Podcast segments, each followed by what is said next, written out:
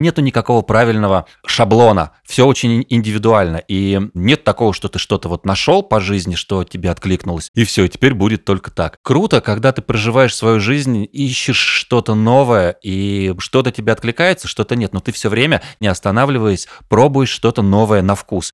Оль, мне потребовалось 40 лет, чтобы понять, что я хочу что-то такое делать сам, что нету никакого надо, а твой мир зависит только от тебя. Твоя вселенная и центр, ты в ней творец, и все, что тебя окружает, все, что с тобой происходит, это только твоя ответственность. Ты написал про Сашу, что он лучший в индустрии или один из лучших. И вот я когда слышу, когда люди отзываются лестно о других, не потому что они хотят э, что-то там, да, себе какие-то преференции, а просто потому что они говорят доброе о других специалистах. Я считаю это круто. И feedback is a gift, вот у тебя есть toolbox, да, грубо говоря, такой ящичек, в котором у тебя лежит молоток, там, не знаю, карандаш, напильник, еще что-то. И чем больше у тебя инструментов, тем больше ты можешь сделать. Плюс, чем тоньше у тебя, например, чем тоньше у тебя заточен карандаш, тем более тонкие линии, более изящный рисунок ты можешь изобразить. Вот это уже оттачивание мастерства. Сольфеджио — это вот такой инструмент, как я это вижу.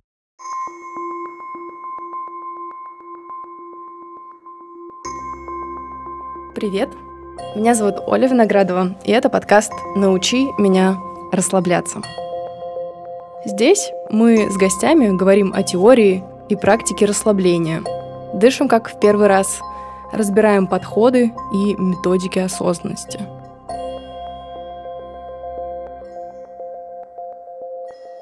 Я сегодня слушала «Баба Ягодка» опять, поэтому э, я ехала сюда.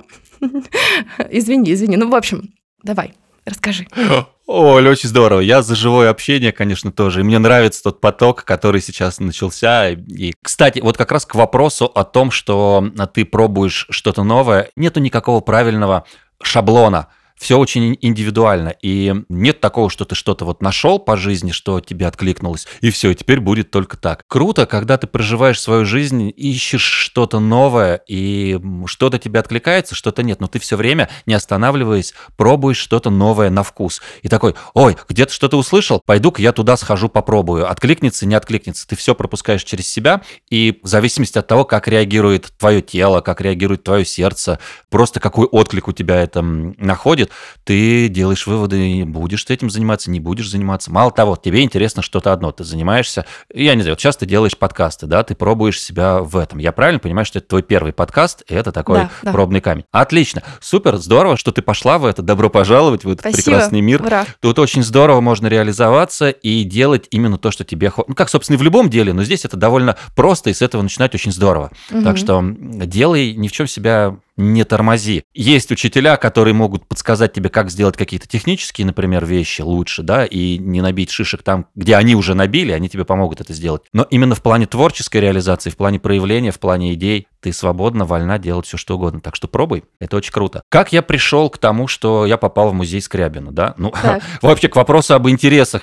Да боже мой, э, как я уже сказал, что круто пробовать что-то разное, мне интересно много всего. И музыка – это вообще основополагающая часть, такая центровая часть моей жизни. Я музыку люблю с детства, слушаю ее постоянно, и во многих ситуациях сложных она меня спасала, выручала, поддерживала, когда, не знаю, там было как-то сложно, трудно и в детстве, и в школе, и там когда угодно. А можно пример? Пример живой какой-нибудь. Вот мне 4 года, я иду там, что-нибудь вот такое вот. Э, хочется, знаешь, почему? Э, спрашиваю конкретно, потому что, мне кажется, мы все живем музыкой или музыка живет в нас, просто в разной степени. Для кого-то музыка, лес, кого-то метро, вот такие вещи. Москва, она очень громко звучит. Дима подключился из Москвы. Мы, к сожалению, не в одной студии. Я очень хотела в Москву попасть. На самом деле, я люблю апрельскую больше всего. Октябрьскую, апрельскую. Вот это моя любимая Москва. А расскажи вот какой-нибудь сочный пример. Я уверена, что у тебя их тысячи. Я помню твою историю. Ты рассказывал, как ты шел и песню напевал. Да.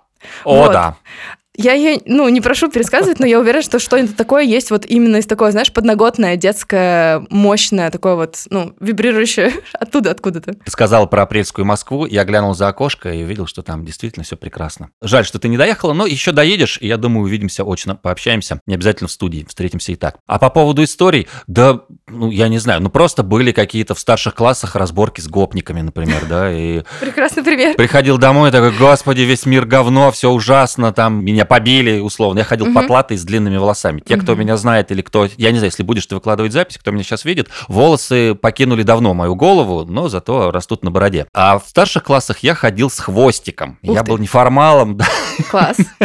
Но ты, на Вот. самом деле, ты неформал до сих пор. Для тех, кто нас не видит, а нас никто не увидит, кроме Саши, начато нашего летучего саунд-продюсера и сопродюсера, у Димы очень яркая борода. И знаешь, э, ты сегодня говорил про поток, и у меня возникло две мысли. Мысль один. Это мой любимый цвет, вот у тебя сейчас, сиреневый, вот любимая гамма. Цвет фуксии. мгм. Ну, фуксия, да, видишь, э, зум немножечко меняет, к сожалению, цвета, но ты уточнил, я поняла теперь. И второй момент про поток. э, Меня как-то, знаешь, вот поперло этой весной. Я очень давно хотела запустить подкаст, э, там, вальсировала в его сторону, а тут вдруг со всех сторон, включая чат подкастологии, пошла информация нужная и люди нужные, включая тебя. То есть вот когда мы тогда встретились на твоем курсе, я про него отдельно обязательно спрошу через 22 минуты, я просто поняла, что ты классный, потому что ты вот так подаешь информацию. И вот то, что мы сейчас здесь, для меня это некая магия по той простой причине, что два месяца назад ты меня не знал, я знала только твой голос. Мне кажется, вот это то, что дает поток, и чувство, что ты делаешь что-то,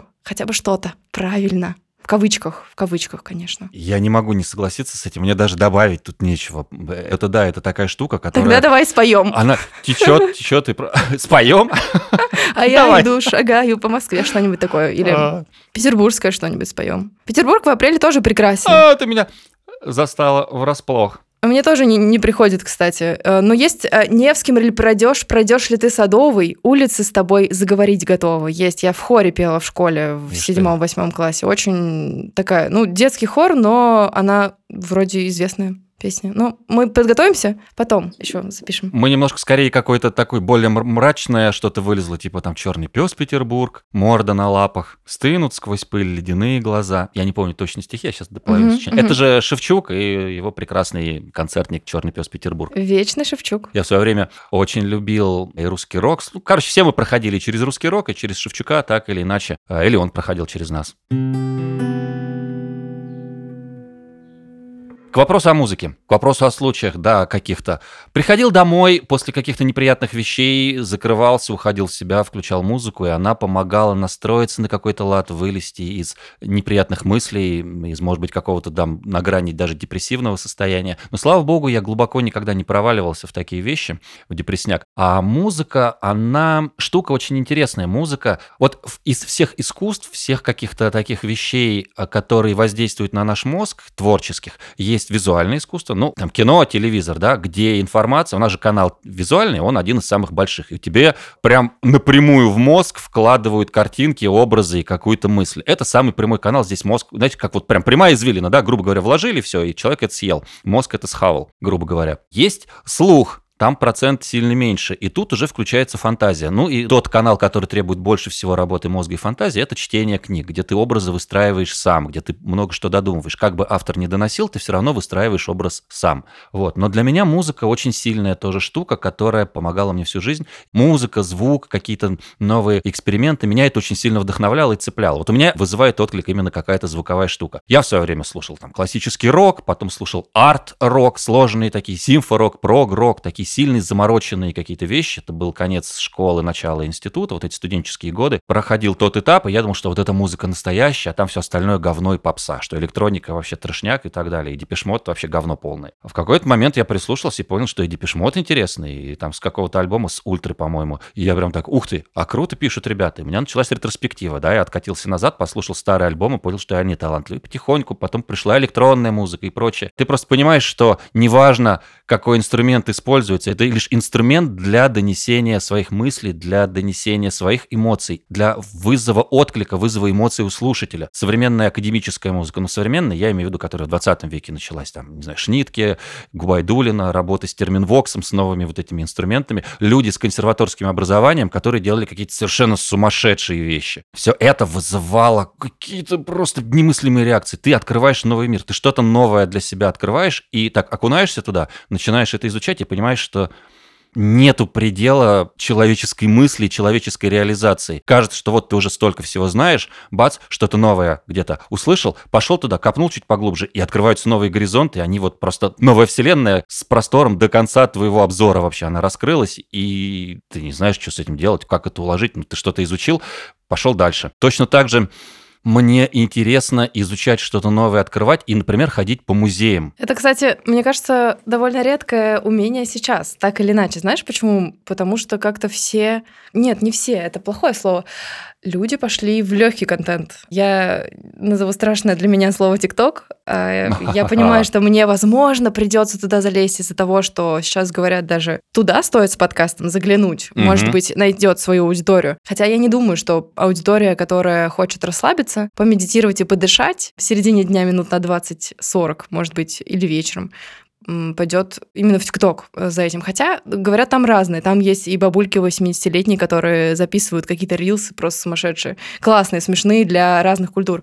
Мне просто кажется, что музей, к сожалению, вот э, в мои школьные годы нас возили каждый, по-моему, четверг последний месяца в русский музей. Я не знаю, есть ли сейчас что-то такое, но почему-то слабо верю, как будто это ушло, и это как будто, знаешь, очень узкая прослойка, кто делает так, потому что я хочу, а не потому что мама сказала там класс рук э, вот, вот это важно еще. Про интерес к жизни тоже. То есть, э, чтобы пойти в музей, нужно понимать, зачем ты туда идешь и что ты возьмешь с собой оттуда. Оль, мне потребовалось 40 лет, чтобы понять, что я хочу что-то такое делать сам, что нету никакого надо, а твой мир зависит только от тебя. Твоя вселенная, и ты в ней центр, ты в ней творец, и все, что тебя окружает, все, что с тобой происходит, это только твоя ответственность. Взять вот эту вот ответственность на себя за свою жизнь, это очень сложный шаг, он стал поворотным в моей жизни. Что это было? Что случилось, что вот цак? Было несколько шагов, несколько итераций. В пять лет назад, в 2018 году так случилось, что я остался один, и жизнь моя стала принадлежать мне только. Случилось как раз это в 40 лет.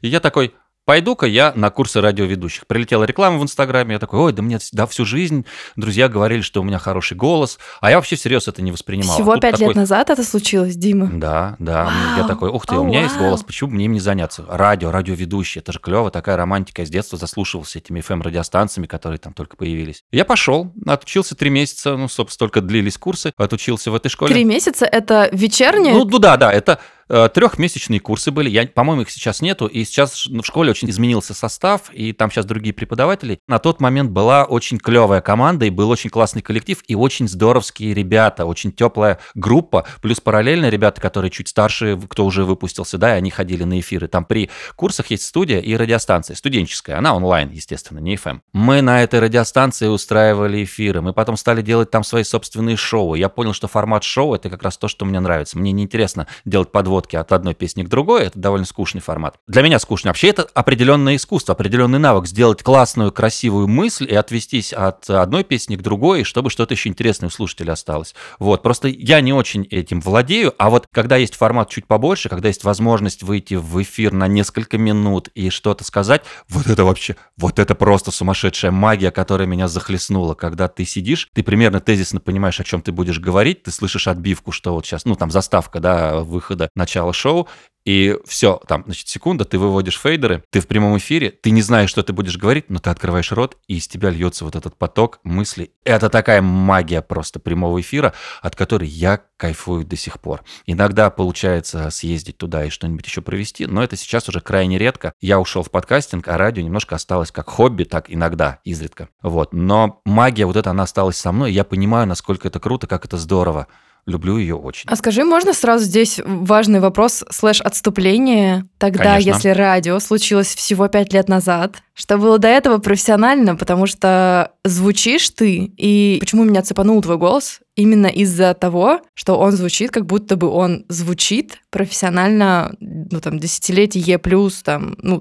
то есть как будто бы это твой жанр испокон веков. И в твоем представлении, я обратила на это внимание, написано Дима Деваков, тире, голос, запятая, и дальше все остальное. Вот, а, самоидентификация, да, ныне модное слово. Расскажи, как ты дошел до того, что голос стал после тире и твоего имени первым пунктом. Так вот тогда это, видимо, и произошло. Я понял, нащупал, нашел себя, понял, что то, что я делал до этого, мне не так нравится. Я сейчас коротко тогда расскажу. Еще в школе я очень любил машинки, автомобили и очень любил их рисовать. И а, у меня было более-менее нормально со всякими художественными штуками, творчески проявлялся. И я хотел, мечтал стать автомобильным дизайнером. Мало того, закончив школу, я пошел в Московский автомеханический институт, ну, поступил как раз на дизайнер и выучился. У меня диплом дизайнер автомобилей. Инженер-дизайнер, по-моему, там это названо, или что-то такое. Но я, я дизайнер автомобилей. Возникла идея, может так. быть, ты как параллельно когда-нибудь через волшебные твои пять лет будешь на Порше рисовать новые контуры, или, может быть, э, у китайцев они сейчас, ну, горят в мире своими идеями, фонтанируют. Возможно. Запасной у тебя диплом есть, запасной. Не знаю, я не буду себя ограничивать ни в чем. Случится, значит случится. Почему бы нет? Но мне кажется, если я туда приду через голос и через, скорее, новые какие-то технологии мультимедийные туда, почему нет? Может быть, так закроется этот цикл. Но пока немножко идеи другие. Автомобили отошли на задний план. Э, дизайнером автомобильным я так и не стал, хотя остался в этой теме и общался с ребятами, с друзьями. И мой как раз самый первый подкаст, который я делал в 2020 году, который я сам делал, он назывался «Дизайнер с микрофоном». И это было общение как раз с ребятами-дизайнерами, российские ребята, которые работают сейчас в иностранных фирмах, на BMW, на Mercedes, Nissan и так далее.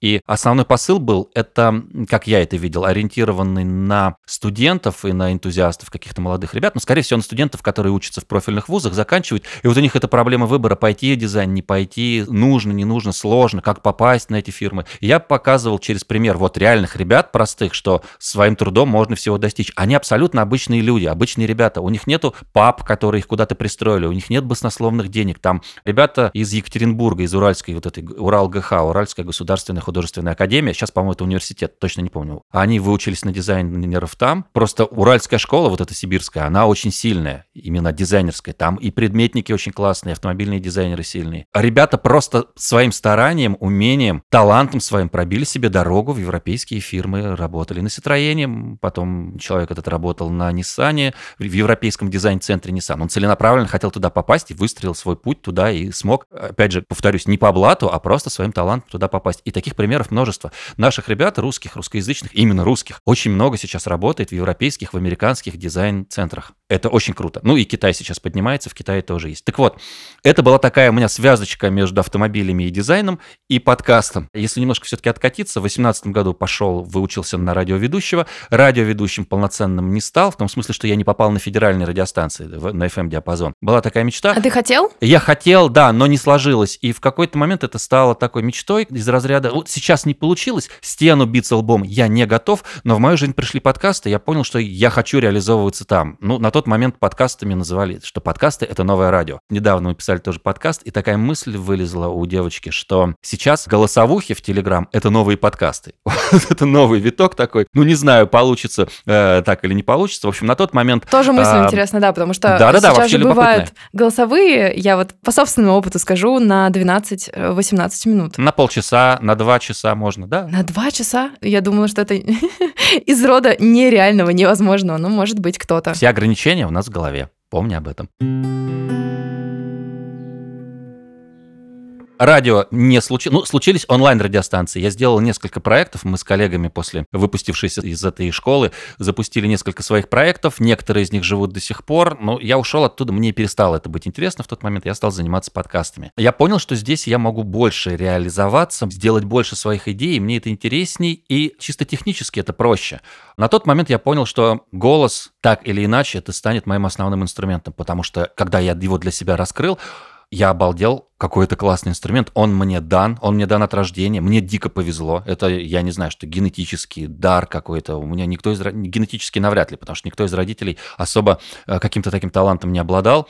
А мне же вот досталось такое. А ты пел в школе, Нет. хор, вокал, вообще ничего? Гитара? В музыкальной школе я учился по классу аккордеона. Я Ух ты. закончил музыкалку, э, научился играть на аккордеоне, поставил его и больше в руки не брал. Это были вот начальные там средние классы, не помню же точно. Это было мучение? Ты из тех, кто мучился? На тот момент это было мучение, да. Я бросал, меня уговорили, я все-таки вернулся и э, закончил, доучился, вымучил этот диплом или что там свидетельство дают, и все, и забыл. Сейчас есть некоторое ощущение, что мне было бы интересно попробовать сейчас, наверное. Посмотрим, может быть, я к этому приду. Но это пока не основная задача, да, не основной интерес. У меня по сольфеджио была прям двойка такая, и потом потом меня натаскивали, специально оставался на каникулах, меня дополнительно натаскивали, чтобы я смог сдать хотя бы на троечку экзамены. И у меня по сольфеджио полный провал. Почему, как ты думаешь? У меня просто вот э, сольфеджио тоже бы не удалось. У меня не состоялась музыкалка, но я до сих пор понимаю, что я занималась гитарой отдельно. Я понимаю, что сольфеджио — это, ну, как код писать, не знаю, как дешифровать. Да. Это э, способность. Это теория. Мне кажется, еще и склад головы все-таки тоже. Вот, э, я, наверное, не технарь, а гуманитарий, скорее. Хотя не знаю, не знаю, как это оценить, трудно сказать. Но сольфеджио — это как математика, да, это основа музыки такая, это ее структура, суть, ядро. Это инструмент, с помощью которого можно ее описать и что-то там выстроить. И владея этим инструментом, можно сильно расширить свой диапазон возможностей. Это твой, знаешь как, вот у тебя есть toolbox, да, грубо говоря, такой ящичек, в котором у тебя лежит молоток, там, не знаю, карандаш, напильник, еще что-то. И чем больше у тебя инструментов, тем больше ты можешь сделать. Плюс, чем тоньше у тебя заточен карандаш, тем более тонкие линии, более изящный рисунок ты можешь изобразить. Вот это уже оттачивание мастерства. Сольфеджио — это вот такой инструмент, как я это вижу. И можно практически научиться игре на каком-то инструменте музыкальном, там, на гитаре, на аккордеоне, но не знать теории. Просто ты читаешь ноты, ты понимаешь, как читать ноты, ну, там, сыграешь музыку. Можешь что-то на слух подобрать. Но если ты еще и владеешь теорией, то ты можешь гораздо больше сочинять, интерпретировать, не знаю, что-то свое привносить. И мне это не удалось. Я был маленький. Я вообще не понимал, зачем мне это нужно и как этим пользоваться. Сейчас мне как будто бы не хватает этого инструмента не столько в работе, потому что ну, он мне в работе не нужен, сколько просто для понимания, для общего. А я люблю копаться в музыке, мне нравится ее слышать, слушать. Много разной. Хорошая оговорка. Слышать, слушать. Да-да-да. И я люблю именно слушать музыку. То есть, понятное дело, музыка фоном для многих это норм. Заткнул наушники, едешь в метро, что-то слушаешь, хорошо. Но очень круто музыку слушать целенаправленно когда ты садишься и ничего больше не делаешь, ты слушаешь музыку. И вот я так влип как-то в Рахманинова в свое время, в его фортепианные концерты, второй, третий, мои любимые, это же просто сумасшествие какое-то.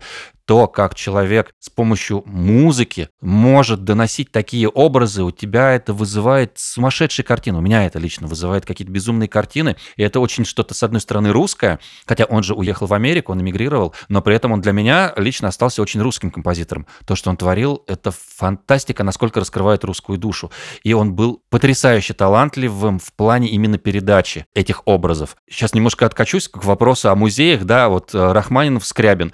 Они ровесники. Они учились даже в консерватории в одно время в одном классе. И в музее Скрябина, я, собственно, что вспомнил, зацепился, висит фотография. Я помню просто фоном, что Скрябин, Рахманинов, они вроде бы как вместе. Я подошел к женщине, которая там, она не то чтобы экскурсовод, она просто сидит, и она, как она потом выразилась, она фондовик, она занимается фондами. Я просто спросил, слушайте, а вот как Рахманин, в какое было взаимодействие? И тут ее просто, знаете, что называется, Остапа понесло. Она вышла, показала, вот тут висит фотография, обратила внимание, а там действительно там какой-то начальный курс, и там совсем молодые, юные подростки Скрябин в одной группе. И Рахманинов на заднем плане, я его даже не увидел видел. Они были в одной группе, учились в одной консерватории, в одном классе. Только Скрябин в свое время разругался с преподавателем, не помню сейчас фамилии, преподавателем композиции, и в какой-то момент тот его просто отчислил с курса с, с этого. Вот. А потому что Скрябин, он очень увлекался Шопеном, но в какой-то момент он стал привносить что-то свое. А преподаватель сказал, так, молодой человек, вы сперва классику пройдите, научитесь делать как надо, а потом уже начнете вольнодумствовать и свое что-то вносить. Но Скрябина было не удержать, в итоге они на этой почве разругались, и он был отчислен. И он окончил консерваторию с малой золотой медалью, или там с малым золотой медалью, отличием каким-то, не помню, как это точно формулируется, по классу фортепиано. А Рахманинов в том же году окончил консерваторию с большой золотой медалью, потому что у него было отличие и по фортепиано, и по классу композиции. Но звучат оба. Факт остается фактом. Мы знаем и того, и другого. Просто удивительно сейчас ты сказал, я бы не подумала, что они по возрасту ровня. Я посмотрел специально, прям после этого залез в Википедию, глянул, Рахманинов даже почти на год его младше. Хотя я был уверен, что Рахманинов старше. И вот, кстати, интересный момент. Я пошел в музей Скрябина, потому что сейчас на этой неделе проходит неделя музеев в Москве. В Москве есть такая штука, неделя музеев. Третью неделю месяца каждую она проходит, когда можно бесплатно посетить э, ряд московских музеев. Я подумал, почему не воспользоваться такой возможностью, когда у меня сейчас выходные, как раз у меня просто плавающий график рабочий, и тут были выходные, я посмотрел, совпало. Думаю, отлично. Посмотрел, куда я могу попасть. О, в частности, частности, в дом-музей, квартиру Скрябина.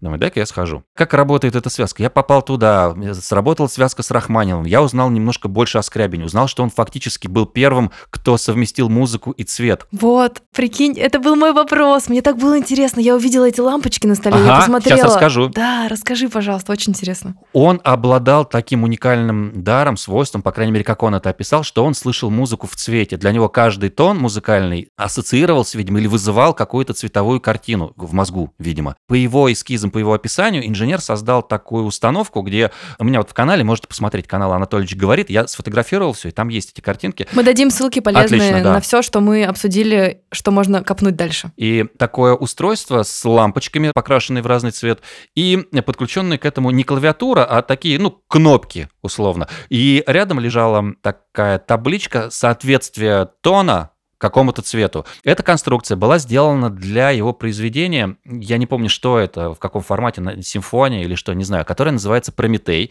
И они собирали вечерами, собирали друзей, задергивали шторы, и, если я не ошибаюсь, он сам играл партию на рояле, а его супруга, она играла партию на вот этом вот цветовом приборе. Получалось такое цветомузыкальное представление. И, по сути, он, оказывается, родоначальник цветомузыки. Он Обалдеть. первый в истории композитор, кто вот такое вот реализовал. Не просто сочинил, а реализовал материально, физически. И вообще был сумасшедший человек полный. Это вообще какой год? В какое время инженер такое сотворил? Это начало 20 века, 1900, там, первый, 1906, я точно не помню, но Ну, то есть это не 20-е годы, то есть это прям, ну, рано. То есть это нужно было собрать. Это, видимо, пульт какое-то управление, плюс вот эти лампочки. Или это просто нажималось на... Кнопки, нажимаешь на кнопку, загорается лампочка нужного тона. Я думаю, что это вот так. То есть с фано это не связано инженерно? Нет, нет, нет, это, отдельный был инструмент, да. Мгм. Он стоял на столе, Пульт управления. пульт управления цветом просто, да. Класс. Интересно, на самом деле, по тонам. Э, Ты не обратил внимания, какой цвет за что отвечает? Потому что это же не только у него. Цвет равно определенное... А, Я не запомнил, можно посмотреть. Да, А, интересно было бы У меня не вылезла, у меня не вылезла ассоциация. Тут же как, каждый тон это определенная частота. У цвета, у световой волны тоже есть определенная частота. Да, у нас каждый цвет это определенная частота. Просто Физика. она находится Мгм. немножко в другом диапазоне. И, видимо, у него в мозгах происходила вот эта вот ассоциация, стыковка одного с другим. То есть диапазон, который лежит между ними, просто вырезался и накладывался один на другой. Удивительное свойство мозга. Ну, что ж, молодец, видел, чувствовал вот так. Какая-то суперспособность, получается. Лишний раз говорит, что нету ограничений нашей головы. А у нас есть ограничения по времени, поэтому я хочу вальсировать к делу и спросить тебя про курс. Почему я знаю Диму? Потому что Дима — это тот человек, который меня приблизил к подкасту, к запуску, и, в общем-то, с моей дикцией чуточку поработал. Дим, расскажи, пожалуйста, как возникла и на коленке реализовалась, как ты написал в своем канале, идея запустить курс. У тебя скоро второй поток, ну, к моменту выпуска подкаста он уже будет, наверное, окончен, но наверняка будут третьи и углубления тематики, потому что я думаю, что могут быть те, кому после прослушивания захочется прийти и поучиться, и, может быть, в принципе, мы какие-то упражнения можем дать даже, которые можно повторить для того, чтобы свою дикцию и свои, не знаю, дыхательные моменты по жизни углубить, улучшить. Мне очень лестно слышать, что это оказалось все не зря, и что какая-то польза, и что тебя это подтолкнуло. Да. Вот реальный результат моих стараний, это очень всегда приятно, когда ты видишь такой теплый отклик, и что ты понимаешь, что все это не зря. Спасибо тебе большое, ты просто не представляешь, как это для меня важно. И мне важно, спасибо тебе. На самом деле, я считаю, что самое лучшее, что есть, это обратная связь. И вот мне, в частности, в твоей персонале привлекло вот это вот маленькое предложение. Ты написал про Сашу, что он лучший в индустрии или один из лучших. И вот я когда слышу, когда люди отзываются лестно о других, не потому что они хотят э, что-то там, да, себе какие-то преференции, а просто потому что они говорят доброе о других специалистах. Я считаю это круто. И фидбэк is a gift. Пожалуйста, поставьте нам э, отзывы, напишите нам микрофончик, звездочки, что вы можете. Мы увидим, что вы нас слушаете. И сердечки на Яндекс Музыке обязательно. Ей. Да, был первый поток, это получилось вообще совершенно случайно. Я долго к этому шел и никак не решался, потому что я прошел несколько курсов. Сначала была шоу-школа, потом был курс у Веры Шаховой, это такая хорошая радиоведущая с богатым опытом. Во время пандемии она устроила курс в Инстаграме, ну, как все тогда проходили, да, какие-то курсы. И я пошел, проработал очень здорово тоже свой голос, определенные ошибки учел, проработал. Потом был интенсив у э, Ирины Рогава, которая голос лайфхакера прежних подкастов. Сейчас она уже там не работает, но она раньше там делала много подкастов. Спасибо ей огромное. Мы, кстати, с ней познакомились на записи подкаста «Подкастология». Это второй проект, в котором я принимал участие. Я был соучредителем его, соучастником, и идейным, в том числе вдохновителем. Пройдя несколько курсов, я понял, что я могу собрать уже какие-то свои собственные, отовсюду понемножку взять упражнения, собрать их и э, донести самостоятельно. Но как-то все не решался. Вот этот внутренний перфекционист внутри меня, или как это, синдром самозванца, все вместе не давали мне сделать эту реализацию. В какой-то момент Антон Голубчик, делая свой подкаст Эхолот, попросил меня записать ему э, в трейлер, просто записать текст моим голосом.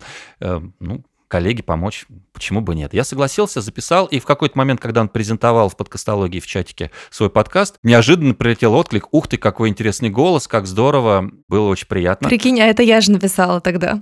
А я вот, я помню, да, вот, и я в ответ говорю, слушайте, ну раз такой голос, раз вам понравилось, давайте, могу провести несколько уроков. И оказался очень активный, теплый отклик, мы тут же, буквально за два часа после этого сообщения я собрал чатик небольшой, туда подключилось много людей, мы стали говорить более конкретно, кто-то отвалил отвалился, кто-то не смог, но в итоге собралось ядро, несколько человек, и я быстро набросал программу, прогнал ее там про себя, примерно понял, как это будет, и все те заготовки, которые у меня были, но не собраны, я их собрал, чуть-чуть причесал, и понял, что просто надо брать и откатывать, а уже невозможно откладывать.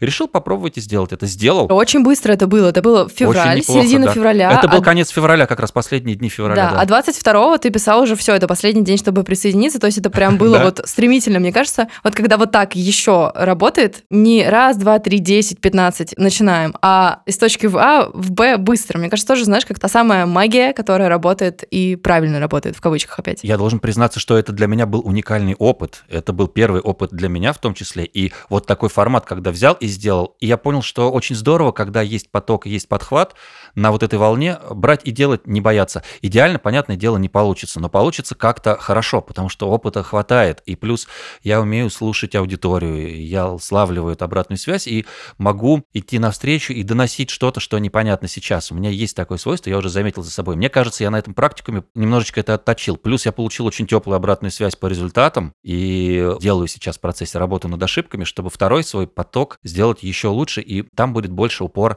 на практику, на сами упражнения, потому что заставить человека заниматься самостоятельно это тяжело. А практикум это именно про то, что вот мы пришли и мы делаем так, чтобы на физухе, на физическом уровне, на мышечном уровне запомнить все эти упражнения, и потом уже человек на автомате сможет их делать сам. Сейчас акцент будет такой. Следите за обновлениями. А по поводу практики, потому что акцент был на практику, но мы и про теорию говорили, про дыхание, угу, много про было. Разные типы дыхания. У меня акцент первого сезона в подкасте именно на дыхании. Мы будем говорить с представителями разных профессий, в частности, вокал, э, гештальтерапевт, разные-разные, э, в общем, не буду сильно спойлерить. Мы говорим про дыхание с разных сторон, про расслабление. И вот э, мне захотелось поговорить сегодня с тобой, потому что ты сделал на дыхании очень-очень классный акцент, и мы разобрали много всего. Ты дал ссылки, разные упражнения, не только то, что знает каждый, кто хочет подышать про квадрат, но и всякие разные техники, и что на ходу, и с фамилиями, с выкладками. Вот вообще в твоей профессиональной жизни, вот ты говоришь, пробовался на радиостанции тоже, да, вот э, потом в подкаст ушел. Как дыхание влияет на разговор? Я про дыхание именно, скажем так, дикторское, что ли, да, дыхание диафрагмальное, которое надо поставить.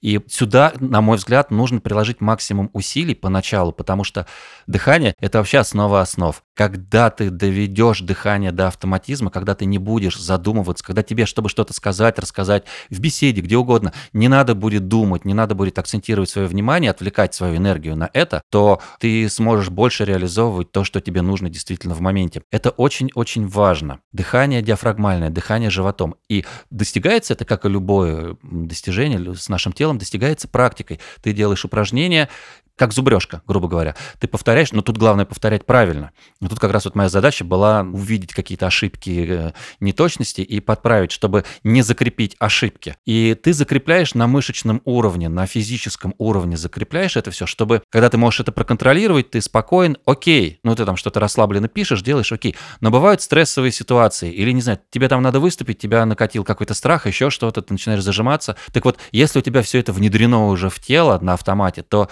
ты не думая сможешь дышать правильно. И в любой ситуации ты будешь дышать правильно. Поэтому надо довести это до автоматизма. Поэтому я так много внимания уделяю дыханию. А как это делать? Ну, существует много разных упражнений, и я столкнулся с тем, что вот на практикуме я не всем смог донести. Практикум, напомню, был онлайн. И мне кажется, что если бы было очное общение, было бы чуть больше эффекта. Ну, возможности просто на тот момент не было. Это следующий шаг. Я над этим думаю и думаю, что один из ближайших потоков будет как раз в офлайне. Я поработаю с ребятами физически, и эффект будет больше. А потом будешь гастролировать по стране или сторонам. Возможно, кто знает. Посмотрим. Про дыхание. Ищите то упражнение, которое откликнется вам. Тут же опять пробуйте разные. Нету какого-то универсального ответа. У всех разные тела, у всех разные особенности, может быть, зажимы какие-то, что-то из детства пришло. И поэтому какое-то упражнение может зайти, какое-то не заходит. Не надо себя ломать. Не зашло одно, попробуйте по-другому. Там, да, для кого-то нормально заходит гимнастика Стрельниковой. Очень хороший, мощный инструмент. Она немножко по-другому работает, не так, как там диафрагмальное дыхание, но по сути оно прокачивает диафрагму тоже. Ну, то есть там акцент на выдохе, а не на вдохе, да, но,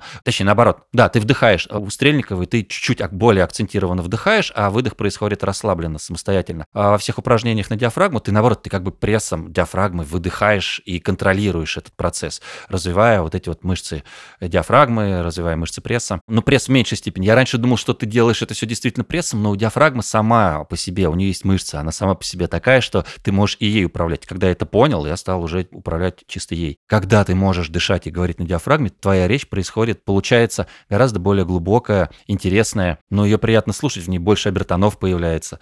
Ты лучше звучишь, а значит, тебя будут более внимательно слушать. И в бытовой жизни, ты спросила как раз, как это помогает жизни, но это помогает донести какую-то информацию, помогает донести что-то, чем ты хочешь поделиться, помогает расположить к себе слушателя. Просто не то чтобы даже оппонента, а человека, с которым ты ведешь диалог. Он начинает тебя слушать, и таким образом ты доносишь свои мысли. То есть это такой очень важный инструмент. Ты этим проявляешься.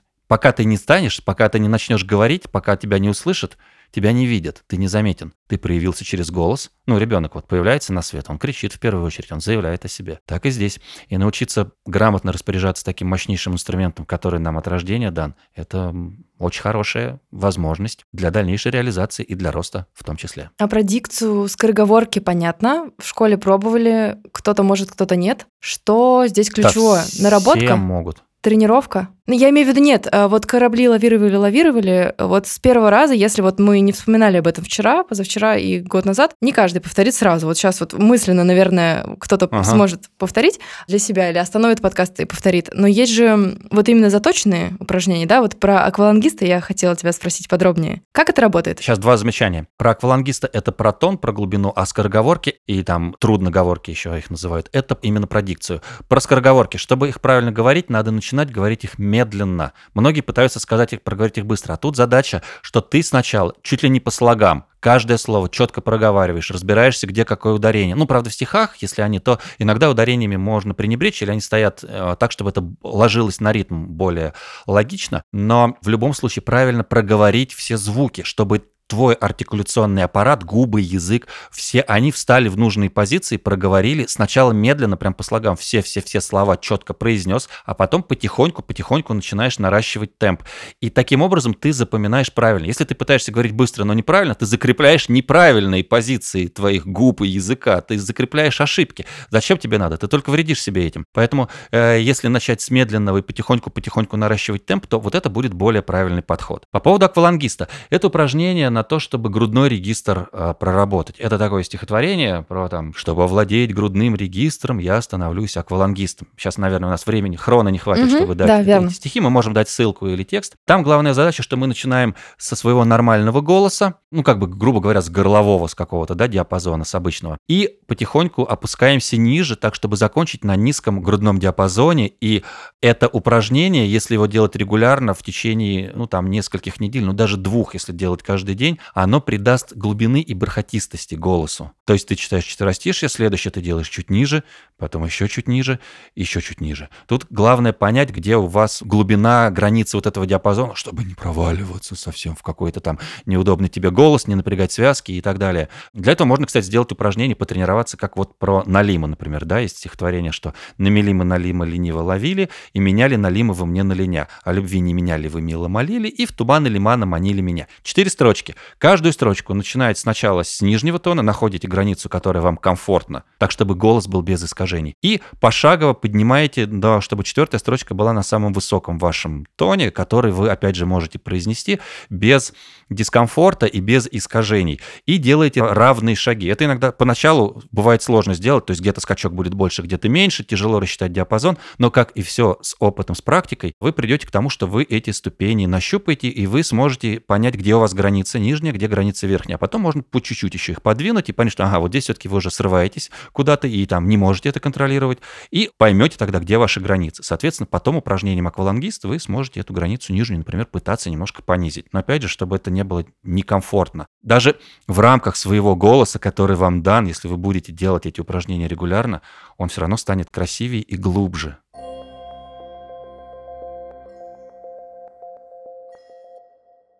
Дима, спасибо тебе. Сегодня с нами Дима, актер, можно сказать, голосового жанра, продюсер, радиоведущий и много-много регалий. Как быстро время пролетело, столько еще хотелось рассказать. Э, напоследок скажу маленький непрошенный совет. Да. Не останавливайтесь на достигнутом, не бойтесь куда-то двигаться. Ошибок не бывает, бывает просто опыт, который вы приобретаете, и если вам это что-то не понравилось или, как вам кажется, не получилось, то вы можете сделать вывод, что это не ваше, если вам действительно это не нравится. Либо вы просто поймете, где ваше слабое место и где вам нужно подправить что-то, чтобы двигаться дальше. И возвращаясь к Скрябину, опять же, да, музейная неделя. Я пошел в музей, увидел Скрябина, зацепка с Рахманиновым. Я после этого пришел домой, стал копаться, стал читать и закопался там в Википедию, в какие-то статьи, узнал много интересного о жизни этих людей, вот о том, что я сейчас рассказал. Короче, любая вещь, которая попадает в ваше поле зрения, может стать вдохновляющей. Вы можете взять идею для подкаста из чего угодно. Вы увидели там что-то на улице, услышали какую-то речь, обрывок фразы,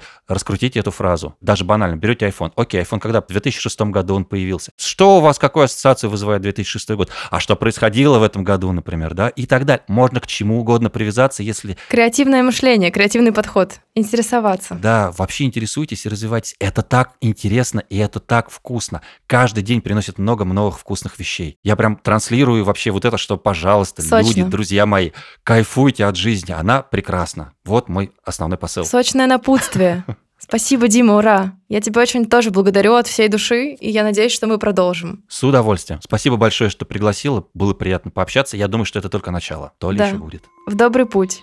Друзья мои, всем удачи. Пока-пока. Пока.